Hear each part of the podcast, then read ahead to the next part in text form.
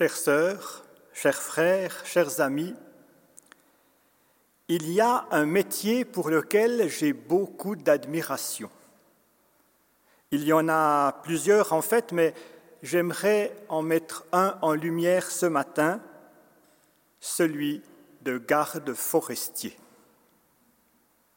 Ils ont quelque chose du médecin, veillant sur un système vivant, à l'écoute de sa santé, de son évolution, de ses maux, prodiguant les bons soins.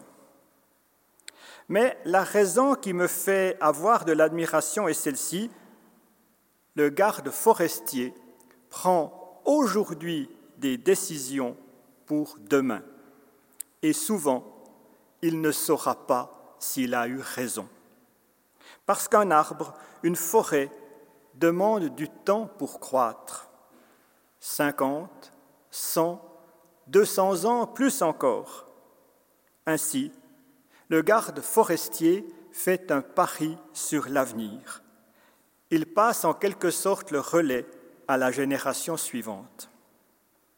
Et les gardes forestiers d'aujourd'hui s'occupent et prennent soin des arbres plantés par ceux d'il y a 50, 100, 200 ans, plus encore.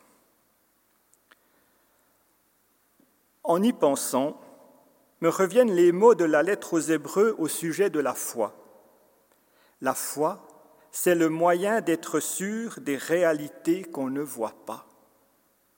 Et j'ai envie d'ajouter qu'on ne voit pas aujourd'hui. En tant que chrétiennes et chrétiens, nous sommes animés de cette foi. Nous sommes des gardes forestiers de la création, faisant aujourd'hui des choix pour demain, des choix dont nous ne verrons peut-être ni les effets, ni les conséquences, ni les résultats. Nous faisons un pari sur l'avenir. En tant que chrétiennes et chrétiens, nous avons une espérance, une ferme espérance dans ce qui ne se voit pas. Comme Saint-Exupéry, nous sommes convaincus que l'essentiel est invisible pour les yeux.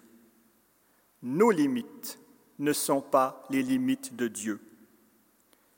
La vie, la mort, qu'en savons-nous vraiment? Pas grand-chose, avouons-le. Nous avons cette espérance et cette conviction que notre mort ne signifiera pas la fin de tout, car Jésus à Pâques l'a déjà vaincu. En tant que chrétiennes, chrétiens, nous résistons au désespoir et faisons, nous aussi, nous aujourd'hui, un pari sur l'avenir. Nos gestes d'aujourd'hui pour défendre et rétablir une justice climatique ne seront pas vains. Nos choix d'aujourd'hui pour préserver la nature et le climat verront des résultats tangibles dans les années et les décennies à venir. Mais il est vrai que nous vivons aujourd'hui sur le mode de l'immédiateté, nous en faisons tous l'expérience.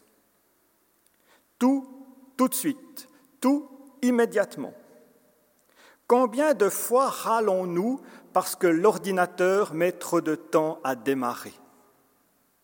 Ou bien parce que le paquet tant attendu n'arrive pas, ou parce que chacun de nos désirs n'est pas exaucé dans la seconde, parce qu'il nous faut attendre et attendre encore. Alors découvrons-nous gardes forestiers de notre environnement, gardes forestiers de notre terre, de notre climat, gardes forestiers de nos relations et de notre vie, redécouvrons le temps. Redécouvrons le temps laissé au temps. Un proverbe affirme avec raison qu'il est inutile de tirer sur les tiges pour faire pousser des légumes. Redécouvrons le temps. Mais cela ne justifie pas non plus notre passivité. Ne ressemblons pas à la génération de Noé qui vivait dans l'insouciance qui fêtaient, qui mangeaient et buvaient. Nous avons dans nos mains et aujourd'hui la possibilité de construire un monde meilleur, où la promesse de Dieu sera toujours actuelle, semailles et moissons, froid et chaleur, été, hiver et jour et nuit, jamais ne cesseront.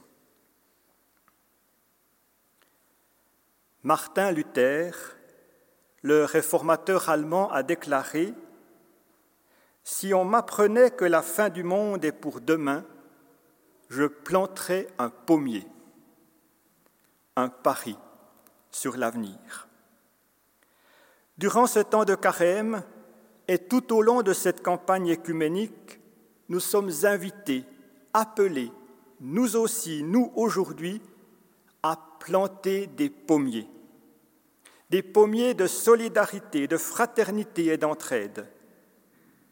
Nous pouvons nous engager, peu ou beaucoup, pour plus de justice sociale, économique, climatique. Et je terminerai avec cette citation, une autre citation de Saint-Exupéry, le papa du petit prince. Nous n'héritons pas la terre de nos ancêtres, nous l'empruntons à nos enfants. Amen.